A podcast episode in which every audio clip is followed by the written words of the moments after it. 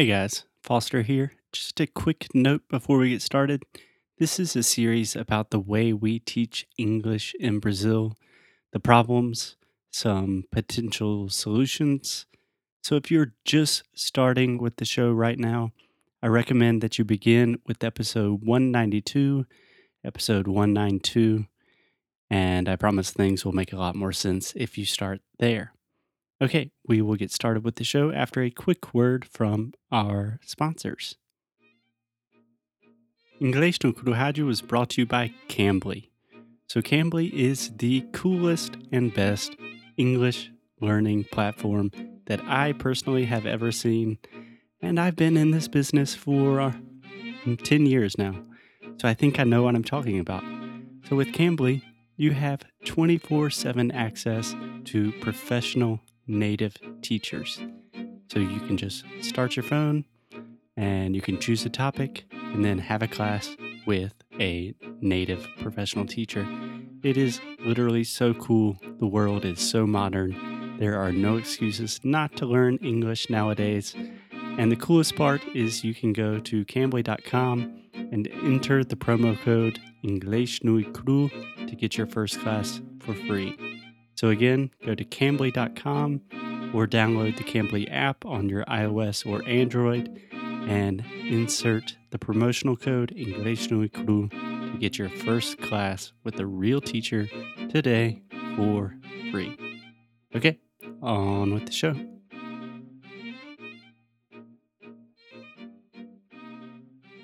Hey, hey, guys, and welcome to another episode of English Cru Rádio. Another episode just with me, unfortunately. Next week, Alexia will be back, and everyone, including myself, will be much happier. But for today, we are going to continue talking about the state of education and English teaching in Brazil, and specifically focus on some certain points from this article that we have been talking about. So, I believe two days ago, we were going to talk about the point in the article Six Reasons Why Brazilians Do Not Speak English Properly, where the author says that the Brazilian mindset for learning English is out of date. But at the end of the day, I just kind of talked about the difference between learning and consuming information because I think it's a very important concept. Um, it's important to understand the educational system in general the Brazilian system for teaching English gives you a lot of information about grammar, vocabulary, etc., but it really doesn't help you learn that much. So instead of talking about the complaints, let's think about what is a better solution. So in the article, the author says speaking should be the priority in learning any language. Grammar should be learned almost by accident. Many teachers question this statement. It is more important to be understood than speaking in a grammatically correct tongue. It is also important to understand when spoken in this tongue, so listening exercises are equally as important. In the current mindset of teaching English in Brazil, these goals will be difficult to reach. Teaching English in Brazil does not favor the student but it does favor the language center. So, these are some pretty harsh words. These are definitely fighting words, and I have a lot to say about them. First of all, I completely agree that at least 80%, um, that's an approximation, but let's say more or less 80% of the focus in language schools should be on speaking and listening. On one hand, I think that is the goal for most students to really speak English. So we should focus on that.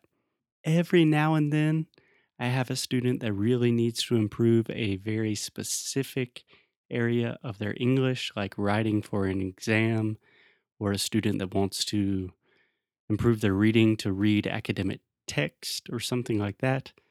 But I would say 98% of my students want to just speak English, understand English speakers, travel the world, meet people, make friends, have better opportunities, etc., etc.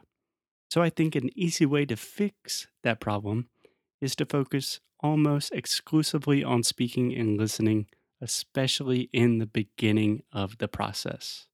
So, the author also said that teaching English in Brazil does not favor the student, but it does favor the language center.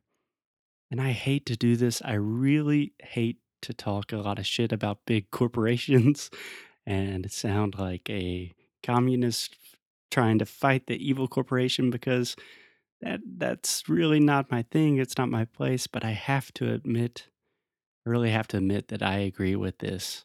I think one of the big reasons that language schools do not focus on speaking and listening, but they do focus a lot on grammar and reading and writing, is because it's a lot easier. It's easier to teach, it's easier to learn, it's easier to measure. For example, if you have an exam on the simple past tense, I could easily teach you some rules and give you some examples. In like one hour, you could probably get a good score on your exam. So, this is really good for the language school because you do not need to be extremely qualified. You don't need to have patient, dynamic teachers to teach grammar and vocabulary. And it's very good for the language school because they can say, look, 90% of our students have an advanced level of English after only six months, say la, or something crazy like that. But what they're really saying is a lot of our students can pass English exams with a pretty good score. So, just to summarize here, the goal for most people is to learn how to really speak English and understand native speakers. Unfortunately, the goal for most language centers is to make money and to help students pass exams. So, probably they're not helping you with your personal goal. So, in the next episode, I will talk a little bit more about traditional English schools in Brazil, and then I will stop being negative because I hate to be negative. I want to be positive and optimistic, and we'll start talking about solutions, what I think the future of English in Brazil will look like, and just think about better ways to study and learn English and learn all sorts of different things. But until then, I really encourage you to think about what is your goal for learning English?